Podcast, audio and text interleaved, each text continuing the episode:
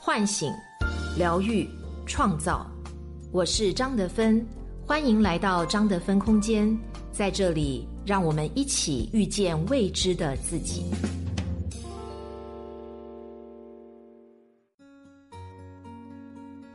大家好，我是今天的心灵陪伴者山明，和你相遇在张德芬空间。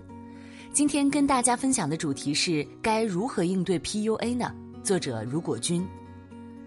前段时间，饶平县某男子疑似遭遇所谓的女朋友 PUA，烧炭死在酒店里。生前因为经常给这个女朋友提供高消费，欠债二十多万，而且女友苏姓还要求他每天给其转账六百六十六元，不然就拉黑。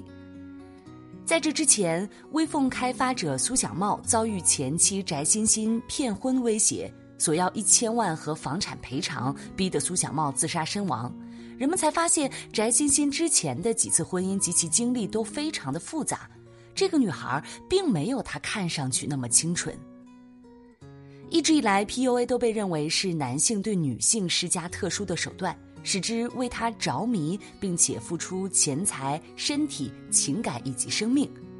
实际上，PUA 术由来已久，并不仅仅是男性在情感上控制女性的手腕心术，也不只局限于情感方面。一煤气灯效应，在很早之前就有人发现，一个人对另一个人在精神层面的控制能够达到多么恐怖的程度，而被控制的那个人就像中蛊了一样，无论对方提出什么匪夷所思的事情，都能够顺从。一九四四年，美国上映了一部叫《煤气灯下》的电影，讲述了继承姑妈巨额遗产的女主角宝拉被恶毒的男人安东盯上，设计让宝拉嫁给自己。并进行一系列的心理操纵，使得宝拉从原来的乐观自信逐渐变得精神失常。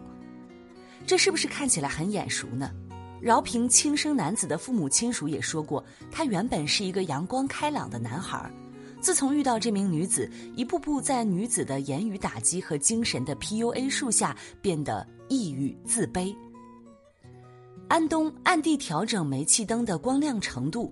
让宝拉以为自己的精神出了问题，看到煤气灯在诡异的变暗，而周围的人在安东的收买下坚持说煤气灯是正常的。心理学上将这种效应称之为煤气灯效应，是一种慢性心理中毒的状态下认知被摧毁的过程。这种暗示性的行为语言逐渐打破对方的心理防线。直到对方认为这个世界很险恶，认为自己很糟糕，只有依靠实施 PUA 的人才能得到心理上的安全感。遭遇男友 PUA 最终自杀的北大女生包丽，在最开始男友否定她的时候也会有反抗。男友说不是处女是一件很坏的事情，包丽会回应我最美好的东西是我的未来。这个时候她的自我意识还是清醒的。可惜，包丽没能及时离开这段扼杀了自己的感情。或许她是真的很爱穆林汉。后来，穆林汉变得变本加厉，对包丽的言语侮辱和精神的控制越发的令人毛骨悚然，甚至要求包丽为她怀孕打胎后做绝育手术。我们在看别人故事的时候，也会反思到自己的身上，甚至很多朋友会发出灵魂拷问。我怎么觉得我妈也在对我实施精神控制啊？老板天天打击下属的自信，甚至自尊心，这是不是职场 PUA 呀？老公总是吹毛求疵，就像我的存在没有价值一样。但实际上，并不是所有的攻击都是 PUA。二，如何区分 PUA 和日常的攻击性人格？刚入职场的苏娜就很快的被同办公室的小丁搞崩溃了。小丁自视甚高，总觉得苏娜不如他，喜欢插手管苏娜的事情。听到苏娜和男朋友在电话中吵架，小丁也是一副过来人的样子，教导苏娜该如何如何，甚至建议苏娜甩掉这个上不了档次的男朋友。如果苏娜没有按照小丁的意思做，也没有顺从他的建议，小丁就会很生气，阴阳怪气的嘲讽贬低，还在背后给苏娜穿小鞋，联合别的同事孤立苏娜。这看起来就像是一种职场 PUA 术，实际上仔细分析，小丁这种攻击性人格的日常行为举止与实施 PUA 术的人们还是有区别的。一，攻击性行为是人格的不稳定，PUA 是人格的不健全。小丁这样的人情绪不稳定，他对人好的时候非常的热情，总觉得你是自己人，所以他有责任来帮助关心你，又不太具备同理和换位思考的能力，秉承的是我不要你觉得，我要我觉得。而实施 PUA 术的人内心都有着一个填不满的黑洞，他们就像那种有毒的植物，日积月累的将自身的思想散发的毒素灌输给身边的人。二，攻击性人格是自我的不完整，PUA 是自我的过度扩张。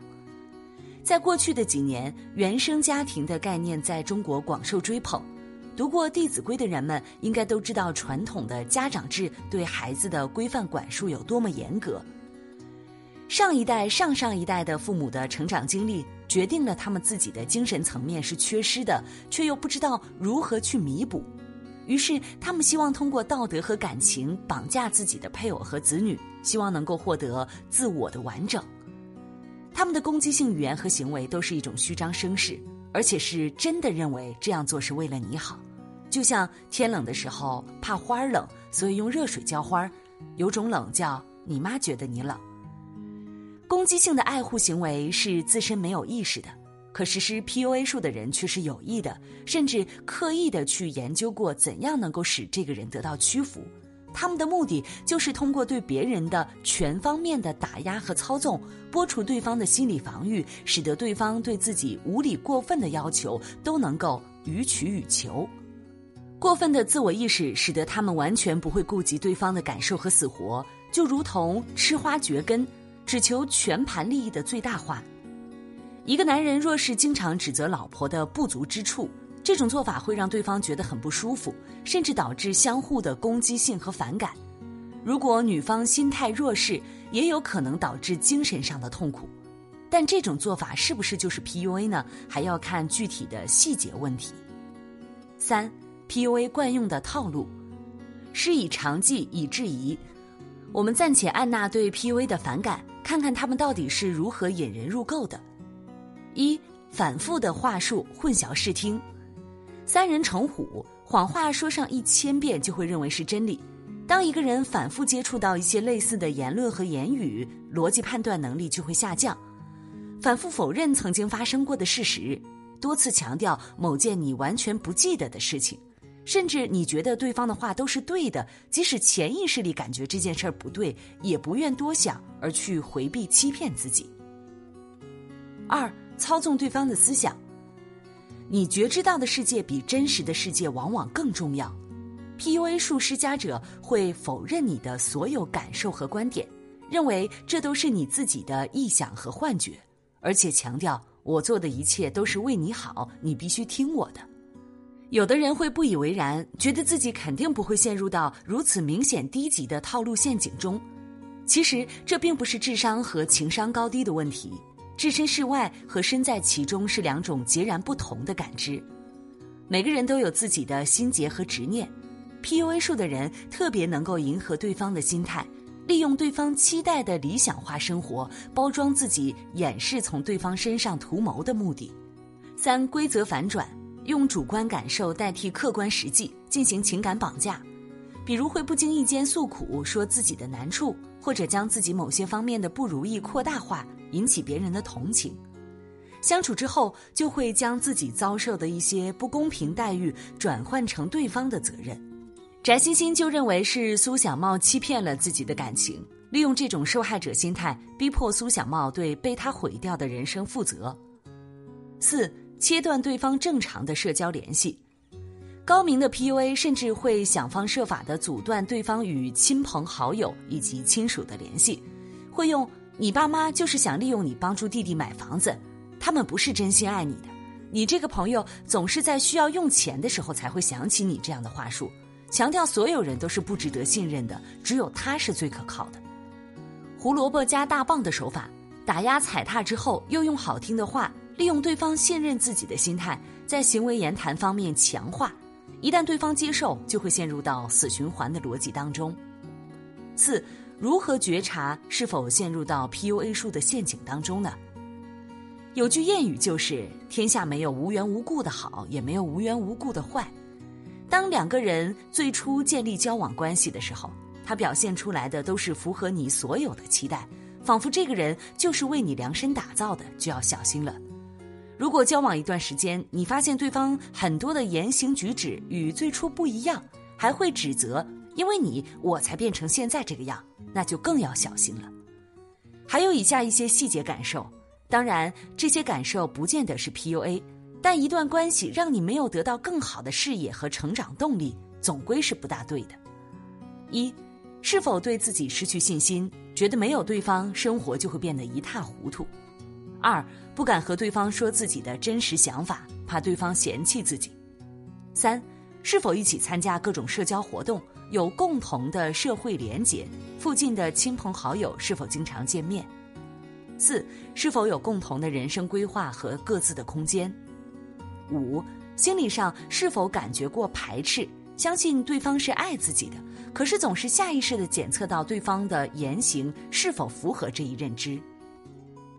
六，对方让你认为配不上他，但若你提出分手，他又会软式硬泡，不愿放你离开。好的感情会让你看到整个世界，坏的感情是为一个人舍弃世界。自我启发之父阿德勒说：“人生有工作的任务、交友的任务、爱的任务。”无论在何时，我们只要还能够惦念着人生中没有完成的任务，那么就能生出活着的勇气。人要有了接受自己不完美的勇气，就能够面对一切困难，不会坠入人生的黑暗深渊当中，就能不为他人的评价所左右。